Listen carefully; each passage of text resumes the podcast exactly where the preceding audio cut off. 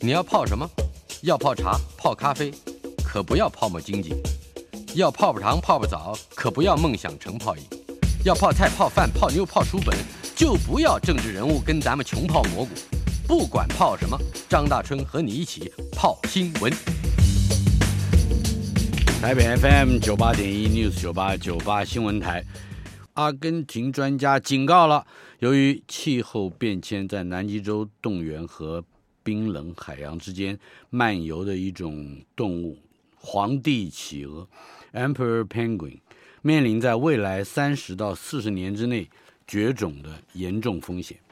皇帝企鹅是世界上最大的企鹅，也是南极洲特有的以及仅有的两种企鹅之一。它们在南极的冬季繁殖。需要在四月到十二月之间，利用坚固的海冰来筑巢、抚育幼鸟。如果海水太晚结冰或者过早融化，黄帝企鹅就无法完成它们的繁殖周期。阿根廷南极研究所的生物学家利伯泰利对于南极洲两个栖息地总计一万五千只的企鹅进行了研究。他表示，如果海水触及还不会游泳，而且还没有长出防水羽毛的新生企鹅，它们就会被冻死或者是被溺死。科学家还发现，如果气候变迁得不到缓解，黄帝企鹅位在南纬六十度和七十度之间的栖息地将会在未来数十年之内消失，那就是未来三或者四十年之内。利伯泰利还说。黄帝企鹅的消失可能会对整个南极洲造成巨大的冲击。另外，南极洲的旅游业和渔业的兴起，影响了磷虾的数量。磷就是氮磷钾那磷。磷虾是企鹅和其他物种的主要食物来源之一，这也危及到了黄帝企鹅的未来。孙维新谈天，国立台湾大学物理学系及天文物理所的教授孙维新先生。在我们的线上，维新兄，哎，大春兄你好，我们各位各位听众朋友大家好。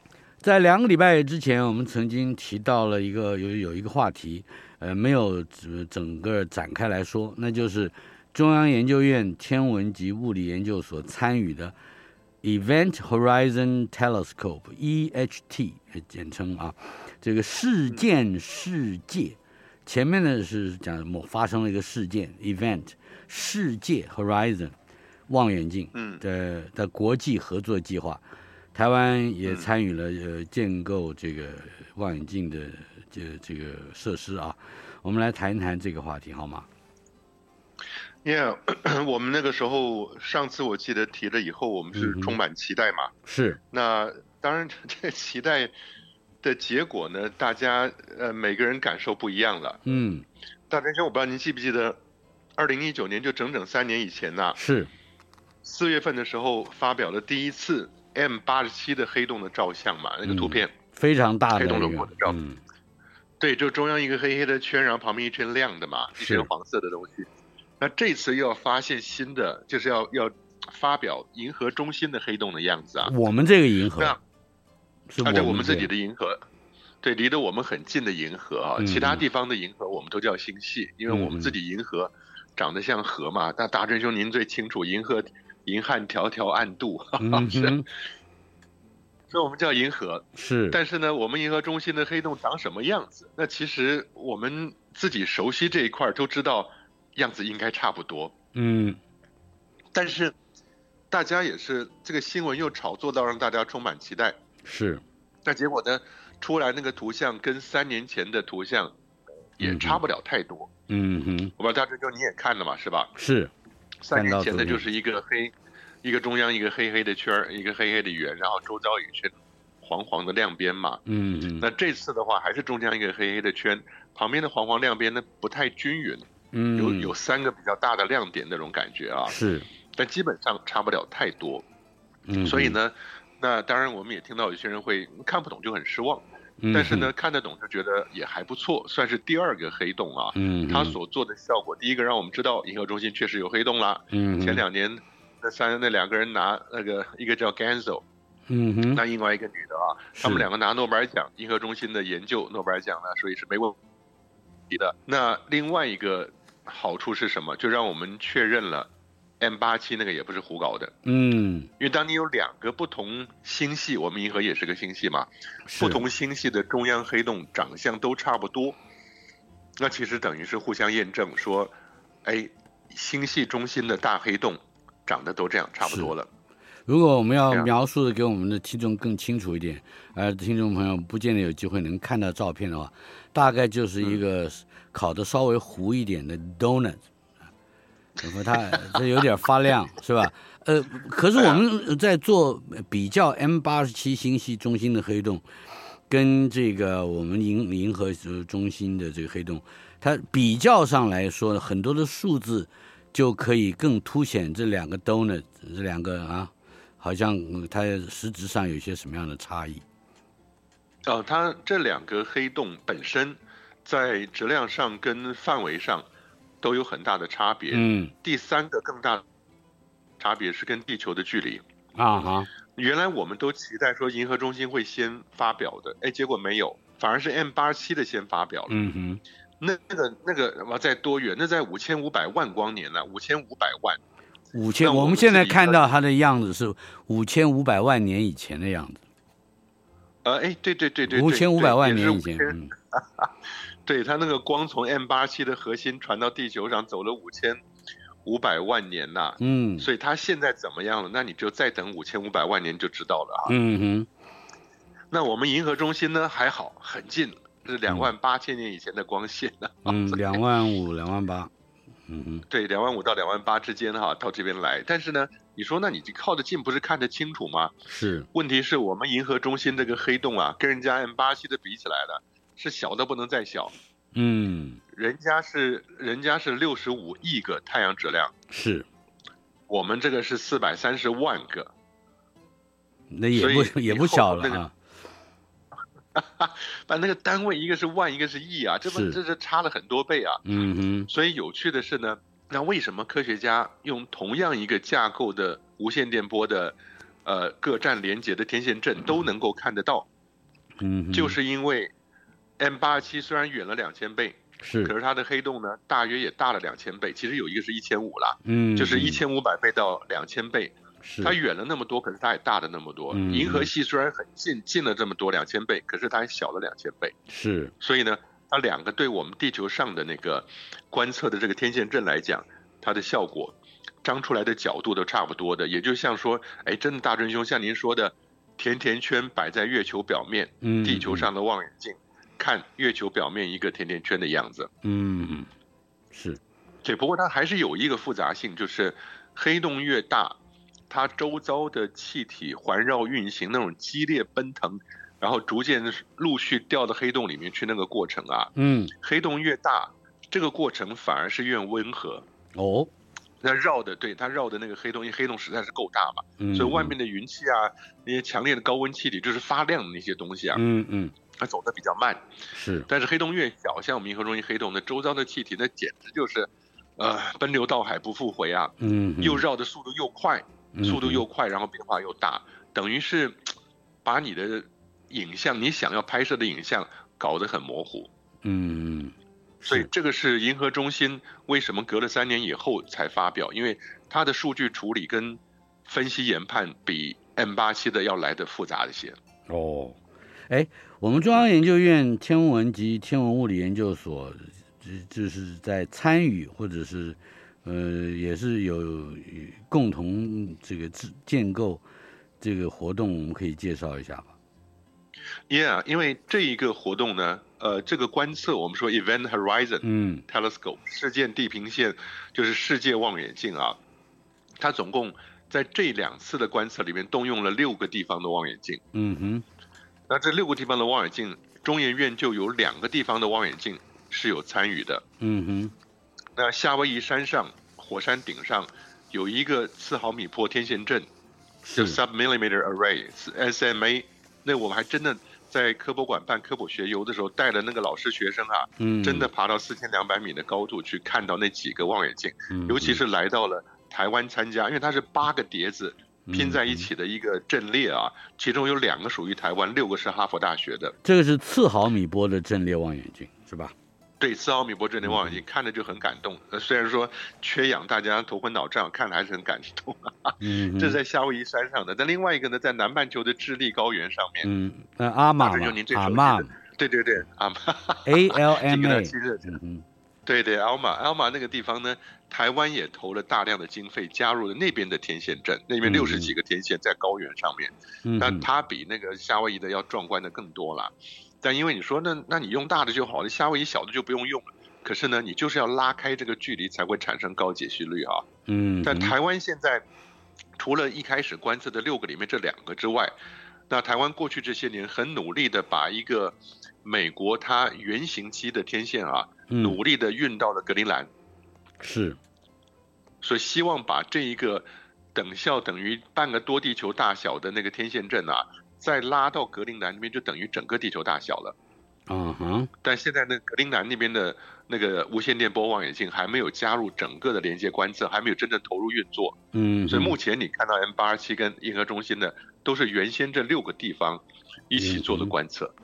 我们是不是还跟美国夏威夷支援运转了一个马克斯韦四毫米波望望远镜？哦，对对对，那 James Maxwell。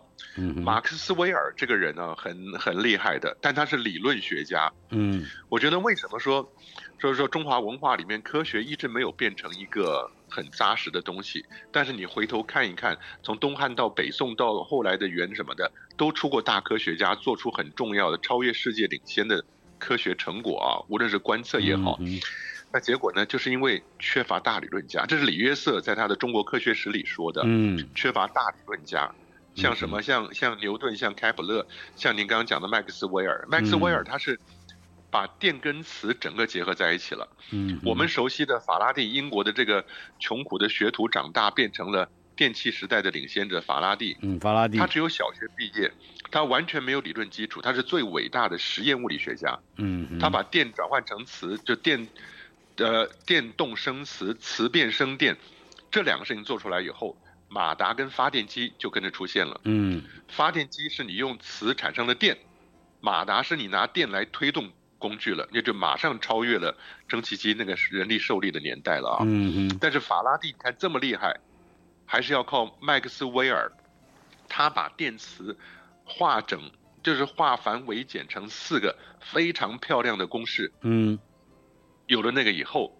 后面才有赫兹，赫兹就根据麦克斯韦尔他预测的电磁波应该存在，赫兹就发现电磁波了。嗯哼，所以今天您在台湾，我在海外海角海角天涯能跟您这样联系，嗯，那都是当年当年这些人的功劳啊。嗯哼，是，对，在天文上面这个突破性的发现，台湾的参与是相当深有深度的哈。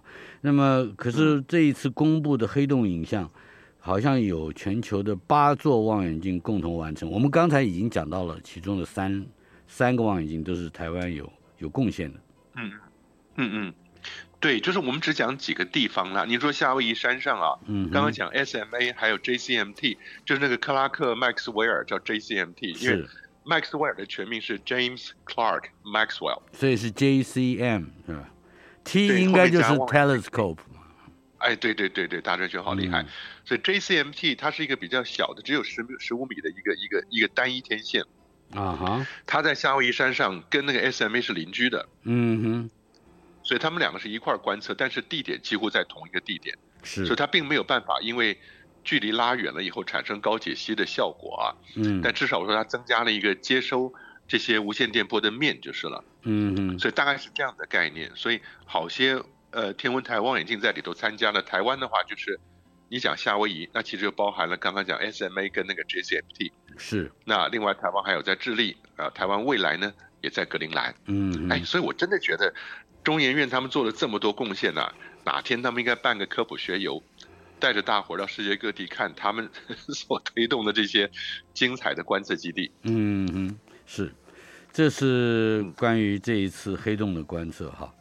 但是有的时候，我们举头就望见青天之中的，嗯，不管是星辰也好，日月也好，也会有一些个奇特的遐想。据说有民众致电天文馆，要求他离开、移开哦，要求天文馆移开天上的太阳，这个很有趣。你你把它 选作我们今天的话题之一是吧？对，因为 说老实话，我觉得这都是我们教育工作者要背负的责任呐、啊。嗯哼，也就是哎，大仁兄，古人怎么说的？说如果老百姓不懂这些知识的话，那是你具备有这些知识的教育工作者或者当政者是你的责任啊。嗯。哎，可是我想想错了，平之庆以为累之耻，是这个意思吗？嗯嗯，呃，不完全是这个意思，不过感觉上是这个聪明才智能力越大者，必须负起更大的这个政治责任或者教化责任嘛，是吧？哎，这些大真兄，你讲的是国父说的话。但聪明才智越大者，也没办法帮助聪明才智小的人移开他不想看到的太阳。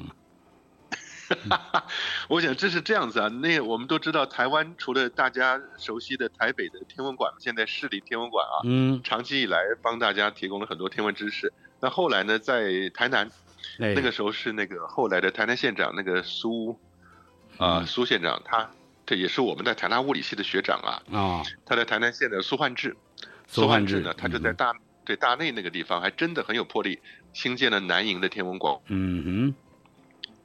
苏焕智是比我我们这一届的台大物理系高我们一届，嗯嗯，所以我们今年大一，他大二，但他念了一年以后就到好像到法律系了去去当阿扁的学弟去了啊，嗯，但后来苏焕智在做到台南县长，但他还是没有忘情物理，这点我很佩服他，嗯嗯，所以呢，他就真的是拨出了一笔经费，然后在大内那个地方兴建了南营天文馆，所以他成为了台湾南部一个很重要的天文科普基地啊，嗯嗯，那个时候也常常找我们这些物理系的学弟去那边办演讲。所以这个呢，天文馆现在开始负责解答各种民众的电话的疑疑难疑难问题，是吧？包其中包括移开天上的太阳啊。对，是因为说一个民众啊，他骑机车啊，从永康火车站骑到了台南市，嗯，大概被太阳晒得很厉害，所以他就很不高兴，太阳为什么一直在那个地方晒我？所以就打电话给南营天文馆，说你们不是管太阳的吗？能不能把太阳移开？晒昏掉了，是吧？对，南营天文馆也是老师，嗯，他说那解释不清楚啊，他说没有办法处理，嗯，那那个民众就很生气了，那说你没有办法处理的话，我要找谁啊？我难道要打到香港天文台才能处理吗？你怎么会想到香港天文台了哈？嗯，那南营天文台的同仁会说，那要不然你投诉到市长信箱好了，嗯，那不是黄伟哲的事情了吗？嗯哼。那结果这段这段话上了网络以后，大家就建议说，那个民众其实应该去找后裔的，不是？嗯，那比较快一点。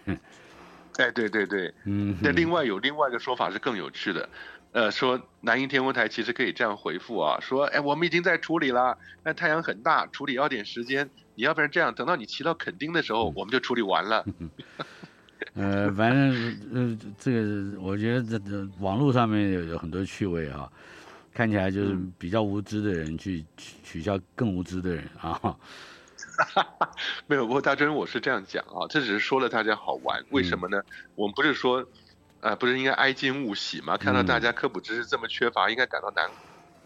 我们自己学教育的人应该觉得丢脸才对啊。但是这是为什么？我觉得要提醒我们全民注意到科普基本概念的重要。嗯哼。我我我倒感觉是，这个政府的任何单位都是一体的，不管他是天文台或者是市政府，对于这个在路上被晒昏了这这个事情很不满意的民众，他可以找到任何一个政府的单位来加以抱怨，是吧？这个也这是老百姓的责任呐、啊，也是他的权利。我觉得他并不是无知哦。好了，大瑞兄，你要这样讲的话，那说不定说老百姓一听到中医院搞黑洞。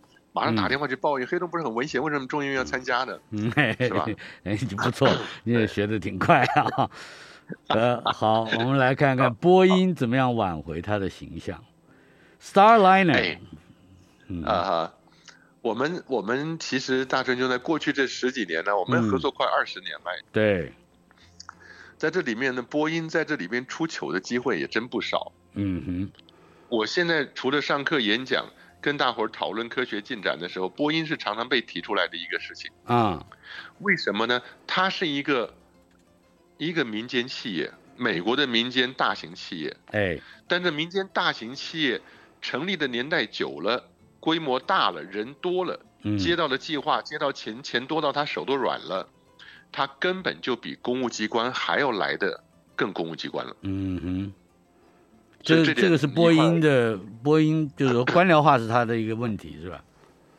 对对，所以你可以看得到，我们以前不是说波音有波音很早很早以前有一个叫 Starliner 的吗？您记得吗？对啊，一个飞船是吧？Yeah. 对，我们讲 airline 或者 airliner 就是航空大飞机嘛，漂亮的大飞机叫它是星际飞航嘛，嗯。对对对，这星际航空啊，Starliner 好像要开辟了一个星际的航空公司的感觉啊，嗯，名字取得挺好的。可是呢，从二零一零年左右就开始做，马斯克如果要做，两年就搞上去了。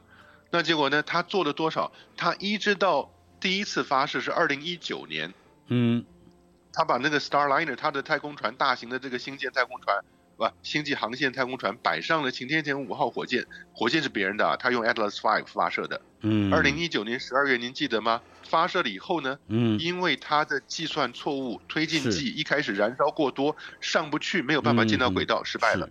嗯哼。然后呢，二零二零年第二次又来试飞，结果发射前几小时呢，阀门门打不开，对，门打不开，对门 就得要重新从发射台搬下来，再运回家去。他那个门是后来是生锈了，是吧？是吧？好像是被 不是啊，不是生锈了。差点就不是门，不是门，是一个，它叫阀门。嗯，它这个阀门可能是小的一个 valve，一个一个 valve，就是譬如说你从燃料输送燃料，其中有一个阀门卡住了，嗯，打不开，燃料过不去，那它就没有办法点火嘛。嗯哼。呀，yeah, 他说阀门已经被腐蚀了，我的天呐，看着真害怕。嗯哼，那如果说他万一能够让你发射，发射到一半爆炸的的话，那就那就更麻烦了。是，所以波音这两次出出现的问题，都让觉得是非常低层的低级的问题。嗯哼，那终于在前几天呢，五月十九号下午，他这个 Starliner 波音的星际航空搭上了 again 搭擎天擎天神五号火箭发射升空了。嗯哼，啊，这是无人的，无人的，现在。准备要前往呢国际太空站去汇合，然后把一些东西五百磅的东西送上去给太空人吧。啊哈，是这样的。所以我，我我倒是对这个新闻有一个特别的一个感感觉，就是我好久没有听到“擎天神”这三个字了。嗯、这好像是是是远古时代的火箭哈。哦，对对对，擎天神 Atlas 用了好久了。嗯哎，不过大真兄，您是对他这个年龄有意见？我对我的年龄有意见，好不好？好，不不不不不，这个等一下，我们要得稍稍休息片刻，马上回来。孙维新谈天单元，国立台湾大学物理学系以及天文物理研究所的教授孙维新先生在我们的线上。维新兄，维新兄，哎，大春兄，你好，你好，哎，听说您参加了俄乌战争是吧？哎，不，你是战车部队的，没有，你是战车部队。以前我们那是多少年以前呢？一九八零年代的时候，哎呦。我们也知道年龄了哈，那个时候不是考上玉官了吗？对，考上玉官以后呢，呃，分发到装甲兵部队啊，嗯，特别高兴。为什么会想到这个事儿呢？今天刚刚不是讲那个擎天神五号火箭吗？对，他其实当年是从二号、三号过来，没有四号，二号、三号，然后就跳到五号。那擎天神五号呢，其实也很早了，二零零二年开始发射的。那这是美国人觉得最可靠的一款火箭。嗯，嗯，到现在为止。发射了五十几次了，只有一次失败。嗯哼，啊，失败是失败啊，可是政府说他还是成功的，只不过他没有进到高的位置就是了。嗯、你看政府讲的话都这样，但是擎天人五号呢，也是一个年代悠久的东西了。那为什么我们会想到部队里的装备？是因为我们当年用的装备也是很老旧。啊、那今天看到台湾的新闻。又说的美国人不卖给我们 M M M 幺洞九的这个什么自走炮啊，哎、所以我们有些部队的装备啊，还是在用二次大战甚至韩战跟二次大战的用品。是的，你看，无论是说像潜艇也好，战车也好，嗯、哎，大真兄，这不是机密吗？国家机密，报纸怎么可以写呢？让别人知道？麻麻烦的是，呃，二战时期的武器跟韩战时期的武器仍在继续使用，嗯、而又是一个公可以公开的秘密的时候。就表示美国人对你的这个，对我们台湾的军事部署是多么的 careless 啊，不在乎了，就给你们这个嘛，是不是？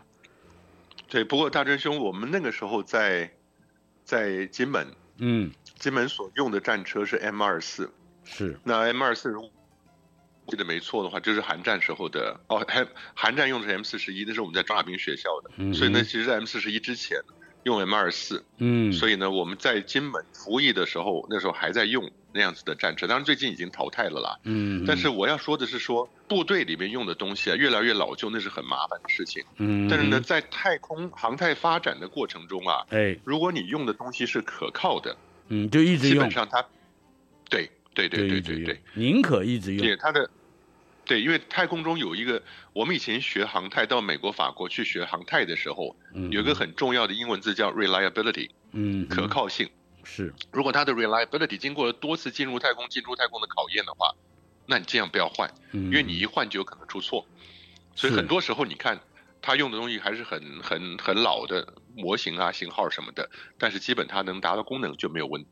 更更重要的一个一个基础和认知的基础是，以宇宙为尺度的这个时间和空间，呃，看起来，那么、呃、就算是三十年前、五十年前、六十年前，只要是 reliability，呃，足够，似乎也没有什么时间上的差异，对不对？这个我们现在讲的三十五十年，这差异太小了。嗯哼。好了，yeah, 接下来 yeah, 阿提米斯一号发射窗口的时程公布了，好像最快在今年的八月就要发射了。阿提米斯计划，谈一谈这个。对啊，这个是我们不是也讲了阿提米斯一号、二号、三号吗？对。那到阿提米斯三号的时候，就已经是要把美国人再到月球表面登陆了嘛？嗯哼。那那是当年川普总统在任的时候，呃，很骄傲的一件事情啊。但后来因为不断的拖延呢，恐怕二零二四达不到，应该是二零二五或者二零二六了。但是呢，嗯、阿提米斯一号会先飞到月球那边绕一绕，绕几圈以后回来。嗯哼。那到二号呢，就飞到月球那边降落下去以后再回来。嗯。两个都是无人的。是。到了这样，如果都成功的话，阿提米斯三号才带着人过去降落下去嘛。嗯哼。那这跟当年那个阿波罗。发展的程序其实是一样的啊，是，那只不过阿提米斯也扯了很久了，到现在的终于说，今年的七月下旬到八月上旬是第一个 window，第一个发射窗口了。嗯嗯，那这个发射如果顺利发射出去的话，那只是在月表距离它大概七万公里左右绕一绕，然后绕了地月球六天以后，嗯，那返回到地球上来，那就是从七万公里的那个。转向轨道过去了以后，逆行轨道过去以后，再去绕月球。嗯，不过它这个东西，大真兄呢，就是又是波音的 SLS，哦，它那个太空发射系统了。是，也不知道是拖了十年左右，这个这个太空发射系统，它把它合并在一起了，是吧？嗯，对对，终于能够合并，然后准备要发射了。嗯哼。另外啊，这个过去这几个月有一个有个名词我不懂，SLS 火箭的湿式训练演练。还好，这个我们是看字啊，不然的话听到湿式，湿是干湿的湿，湿气的湿，湿是方式的湿，wet，嗯嗯，这个是叫 wet 什么或者是 humid 什么东西吗？哎，它有 dry run，有 dry run，有 wet run，哦，wet run，就是它的那个演习。嗯、对，有干式演习跟湿式演习啊，嗯，所以干式演习呢，你就只是把大部的程序走过一遍啊，就主要在电脑上操作。湿、嗯、式演习就是你真的要加什么燃料啊，加进去了以后，哦，要做这些这些测试了，嗯，所以他那个所谓讲的 wet drills 就是很接近实际要发射了，嗯，就是该有的东西多半都已经有了，是，Yeah，所以，但是他的湿式演练，呃，就据说是因为氢气泄漏失败过好几次了，是吧？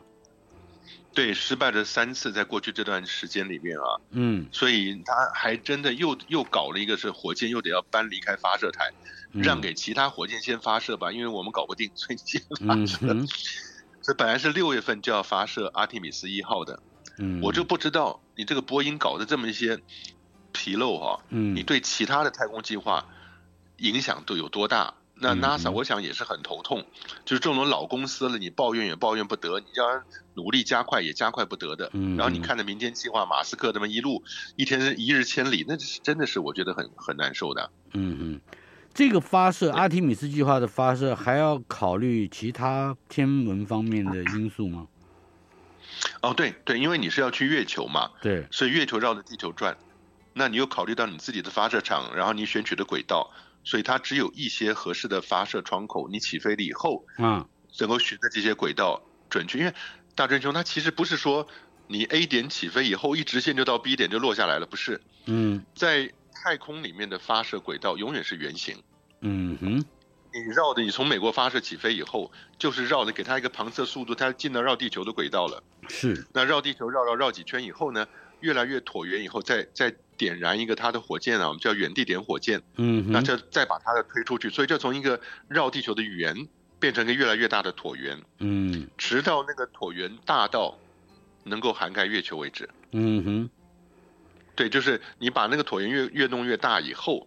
它就飞出去了，然后再发射一下它自己的小火箭，调整一下，对着月球过去了。嗯、到了月球那边又变成另外一个椭圆，绕着月球，然后越来越远，啊、越来越远，是这样的过程，都是圆跟椭圆的交换这样子、嗯。另外，好像它还得保证在黑暗的宇宙之中的飞行要，要要要随时能够有机会接受到阳光，并且让太阳能发生作用，是不是这样？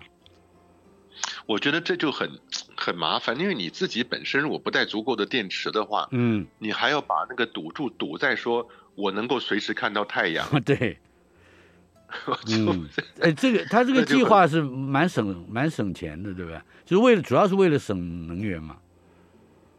呃，省一个是能源，当然最终就是能源了。为什么？嗯，因为你如果要带更多的电池的话，它的重量就增加了。是。重量增加就消耗到你的能源嘛？这是为什么？从太空我们开始学太空开始就知道，卫星它有一个最大的矛盾，嗯，就是你希望它进轨道的时候有足够的电，因为第一个你足够的电让它开始最初的我们叫 deployment 布置能够全部都伸开来接这个接那个的，然后跟地球联络嘛，嗯嗯，那你希望它有足够的电去完成前面这一部分，有任何一部分不完成，地球上联络不到，那卫星就死掉了，嗯嗯，但是呢。你如果要足够的电，你就要带很多电池，对，那你重量就会增加了，嗯，所以就是变成，你知道卫星进到轨道第一件事情就是张开太阳能板，嗯嗯，否则你电池撑不了多久，马上要从太阳能板得到能量，嗯嗯，这样子，所以然后然后再张开天线对着地球，所以一个是能量，一个是通讯，这两个保证了以后，那你这这个卫星就不会丢掉了啊哈，所以呢，但是这个猎户座也还是很麻烦的说。也不能停留在黑暗里面停留超过九十分钟啊，九十分钟很快，不是？对啊，那太阳它是要方便太阳能电池那个阵列可以接受到阳光，并且转化成电能嘛？对呀，对呀，对呀。还有，还发射日期还得好像得考虑它回来的这种 skip entry 的痕迹轨迹是吧？对，因为就是你这次去啊，不是在月球表面降落，然后你也不能说。随时把任务调长调短了，所以他自己会绕回来。绕回来以后呢，你就要估计他希望它落到海面上的时候是白天，嗯，那白天的话就比较比较能够回收比较顺利了。是，所以呀，就是反正他有太多考量了，我就感觉到怎么会有这么多问的，就是问题啊，需要去考量到。But anyway，太空本来就是这样子吧。嗯。来，我们接下来还有一个话题：星舰圆形轨道，首一这是第一次是测试，是吧？但但是它的这个时程又更新，要推迟到六到七月份，这是 SpaceX 的消息。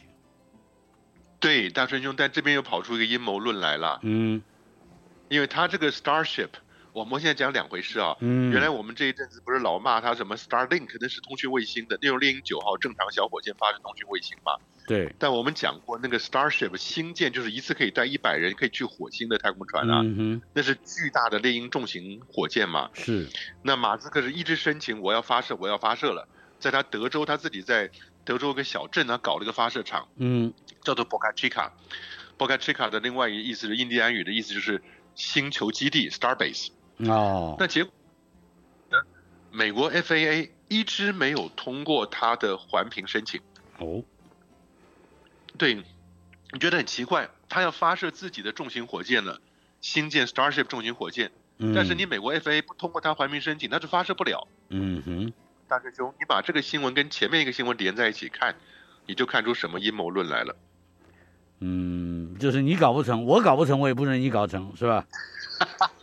绝对不能让马斯克的星舰火箭比波音的 SLS 先发射。嗯，关于这关于这个阴谋论，到底它有有有可信的程度有多少，以及如何去有没有解方，我们稍后片刻。台北 FM 九八点一 News 九八九八新闻台孙孙维新谈天单元，维新兄，哎，大刚才我们提到了阴谋论，对对对，我们这今天还有好多有趣的新闻，那我们就走快点好了。好，这个阴谋，我想也是的。今今天如果换做你是波音的人，嗯、公司的高管，或者你是 NASA 的高管，嗯、都都很难堪的。如果说马斯克用很短的时间。比较低廉的经费就把一个比你还巨大的火箭发射升空了，嗯，那你波音还要不要活？而且 NASA 跟波音基本是绑在一起的，官方跟民间企业结合在一起的一个结构啊，是，那那民众会怎么样看待？所以这只是一个阴谋论的推敲啦，嗯哼，那到底那马斯克这个能做到什么程度？那未来再看吧，反正是 干清底事啊，吹皱一池春水，嗯、咱们就不用管他们了。你觉得我们 接下来是不是就直接进入蓝色起源太空船船票？哎，大春兄，好消息，好消息！嗯，你说蓝色起源太空船的船票现在拍卖价只要八百万美金了，太便宜了。嗯，对，你知道前几天你记不记得上一回拍卖是多少？两千八百万呢？是，嗯，便宜太多了。对呀、啊，所以大哥，您都可以，您都可以去买了。我如果买个套票，是不是更便宜一点？套票？什么套票？嗯、还还包含顺便去火星绕一下啊？对，对，叫月票是吧？呃，嗯、这个但地球啊，受到这个新太空时代的火箭发射次数爆发，嗯，可能地球的大气要承受额外的污染。我我相信很多人已经。尤其是专业的这个太空专家，应该想过这个问题了吧？对，因为过去没有没有这样想，但是我们光看这些统计数字就很可怕了啊。也就是说，两千年到两千一零这个世纪的前面十年，嗯，两千年到两千一零年呢，总共发射的全球啊，大概七十枚火箭，嗯，七十枚火箭，但在光在去年二零二一年，全球就发射了一百四十四次，哇！一年就一倍，前面十年的一倍，嗯，对对对，十年一年里面发射它十年的就两倍了啊，嗯哼，但是呢，这里面主要两个，一个是美国 SpaceX，另外是个中国大陆，嗯，所以这两个都是占到了百分之三十几，是，那俄罗斯是百分之十一，然后其他在别的嘛，那所以你可以看到 SpaceX 是九号火箭是，我们讲猎鹰九号火箭三十一次，嗯，那中国的长征火箭五十六次，就是这些发射的结果呢。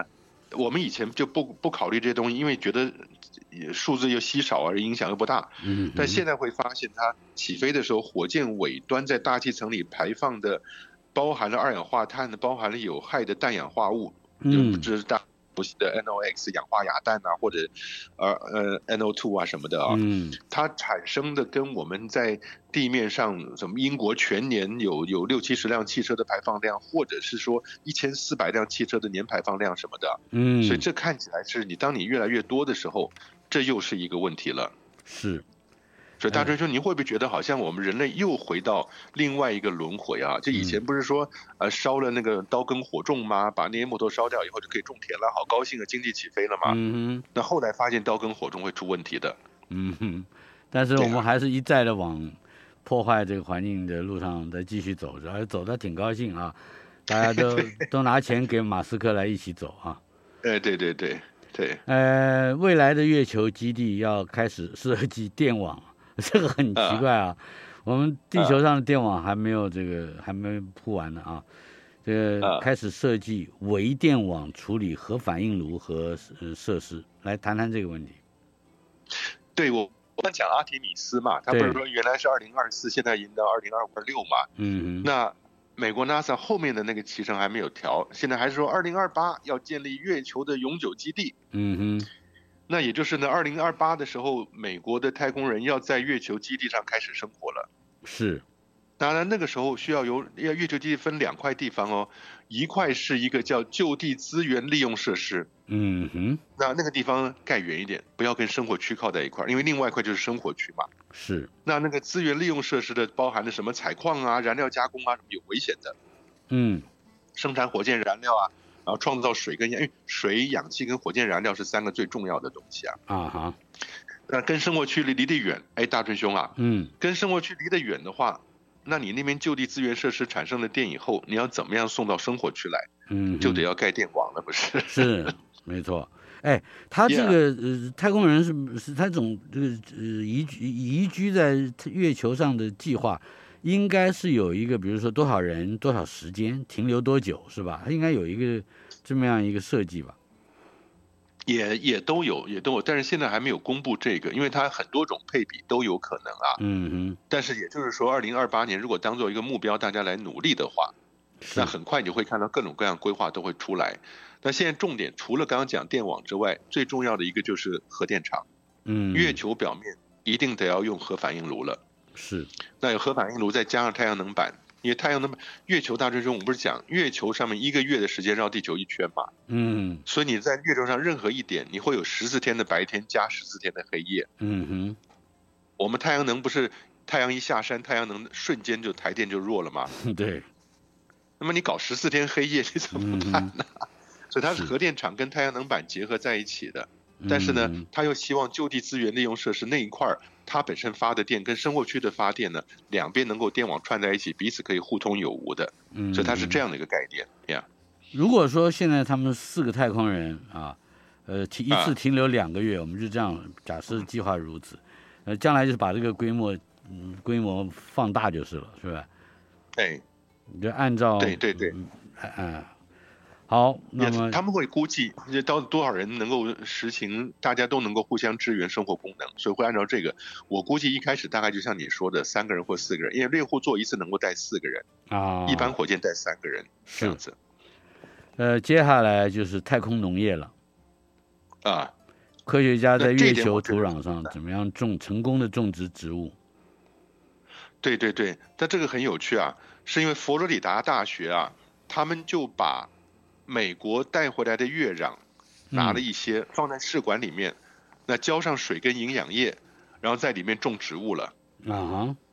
你记不记得以前我们讲说，中国大陆好像也是摆到月球上有一种东西叫呢喃芥。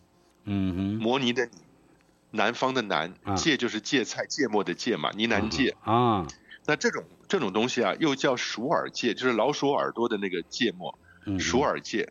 它就是一个很微弱、幼小的、弱弱的那个小小的那个类似像草本的样的东西，十字花科的东西啊，啊，容易生长。然后科学家研究的研究很透彻，嗯、所以呢，佛罗里达大学的人他把鼠耳芥种在试管里面，用月球土壤来种，嗯哼，哎，结果还真长出来了。虽然说两天以后种子发芽了以后慢慢长，长到第六天看起来都差不多的，但继续长了以后，它的根部就发育不良了。啊哈，因为因为土壤就月壤不够多，是吧？呃，不够营养，嗯哼，月壤不够营养，那你就说麦特戴蒙用它的排泄物，咱们也不能那样子搞啊。嗯、但是呢，月壤它本身人慢慢在研究怎么样把水跟营养液调配到合适比例，嗯、用月壤就能种出我们日常看到的植物跟蔬菜的话，那就好了。是，不过在月月球上也好，或者是在其他包括火星，呃，这太阳能板的灰尘堆积也是一个严重的问题，是吧？对，底下三个都跟火星有关啊，就是洞察号，我们都不是说去研究地震吗？前一阵子发现四级的嘛？哎哎，最近还发现个五级大地震呢。嗯，我们这次新闻没时间说五级地震呢，火星表面。是对，但是呢，它这个太阳能板上面堆积的很多灰尘。嗯，洞察号它本身的能力，本来它的那个那个它的那个能量啊，太阳能板能量有五千瓦的，那现在已经降到了五百瓦。嗯哼。就是因为这个灰尘堆积的原因吗？对，大春兄，你知道吗？我就觉得这种事情听起来是很、嗯、很可惜的。就如果你真的有个特约火星人，拿个鸡毛掸子过去掸一掸，你就、嗯、你就没问题了。嗯、但现在就是年底，今年年底洞察号就结束了，是，它的任务就结束了。但是另外一个。更让大家觉得难过的，我们的节目的听友不是跟我们在一起，对毅力号、机智号都建立了感情吗？啊，机智号，是不是？嗯，短暂的失去联络。嗯哼，Yeah，毅力号呢？呃，毅力号还好，毅力号还活着。嗯，但是呢，在五月三号啊，五月三号展开要展第二十九次飞行的时候，失去过一次联系。嗯哼。那实际还好，那个联系它是停在地上，不是不是说飞一半以后断讯，嗯，那就完蛋了。是，那停在地上联系不上去，那到后来很努力的终于联系上去以后，要找出来为什么会断讯。嗯，嗯，所以呢，现在看它飞了二十八次、二十九次，大概飞到三十次左右了，啊，很可能又是一个火星温度降低啊，影响太阳能电池板呐、啊，影响它的毅力号，影也影响机智号它的那个电池的量。就是难逃太阳能电池板积聚灰尘这个大难关啊。对，就是你回头看一看，核电还是有它的好处，因为无论怎么样，当年七零年代核电能生活五六年在火星表面。嗯哼。另外，中国方面，我们还有一分钟，整整一分钟的时间来谈谈祝融号在乌托邦平原发现了水流动的证据，来谈谈祝融号的火星车加入探勘行列。也、yeah, 因为我们过去在天文上面所写到完全月亮、火星啊，过去历史到现在有没有水、有没有什么东西，都是来自美国或者是加一点欧洲的探测嘛。嗯。那现在中国大陆祝融号火星车加进去以后研究，它就真的发掘了火星过去还真的找到了比较正确有水存在、流淌过液态水的根据啊。嗯哼。而且那是大家认为火星已经进入，按照美国人说已经进入干燥又寒冷的时候呢，哎，竟然在它的乌托邦平原有过水活动的证据了。嗯，嗯，所以说我觉得这也是很重要的一个科学研究成果，就是很多时候美国人过去所做的东西就直接想当然耳变成教科书了，但现在会发觉，当别人再去探测，可能不像你想象的那么简单。二十秒钟告诉我，我期待外星人回复的这个 “Hello，你好吗”会不会有回音？哎，美国人又在干这种事情呢，又在把那个地球人的描述啊、地址啊、我们在哪里啊送出去给外星人了，要命嘛！这就是这就是出卖台湾，不是出卖地球啊？是不是？是不是这个意思？啊，对对对对，有这个概念，有这个概念。好，我们下下个礼拜再有机会再来谈这个问题。美国人太可恶。Okay.